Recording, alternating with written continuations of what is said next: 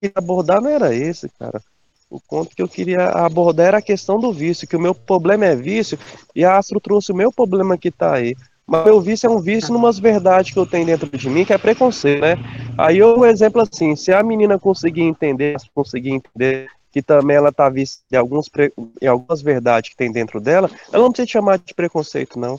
Mas se ela conseguir entender que tá dentro de algumas verdades, por exemplo, assim, é, uma, uma história que eu gosto, Josué, e gosto, Leonardo, é uma história que, o, que falava lá, o que o Joaquim conta também, e tinha um monge lá que eles falaram, oh, nós, não sei se é monge, um professor, falou assim, vai chegar um grande professor para ensinar nós. Aí era, vai chegar às 7 horas da noite. Aí deu 8 horas, não chegava, metade foi embora. 9 horas, 30, 70% já tinha ido embora.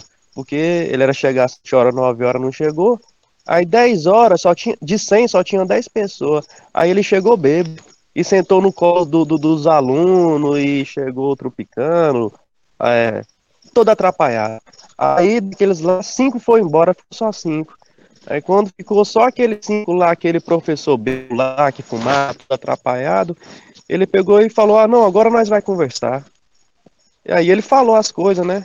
É porque às vezes a, a, as coisas boas, ela se reveste muito preconceito da gente. A gente não deve saber o que é certo, o que é errado, o que é bom, mas isso aí quem tem que falar melhor é o, o, o Lúcifer. E eu tô entrando na.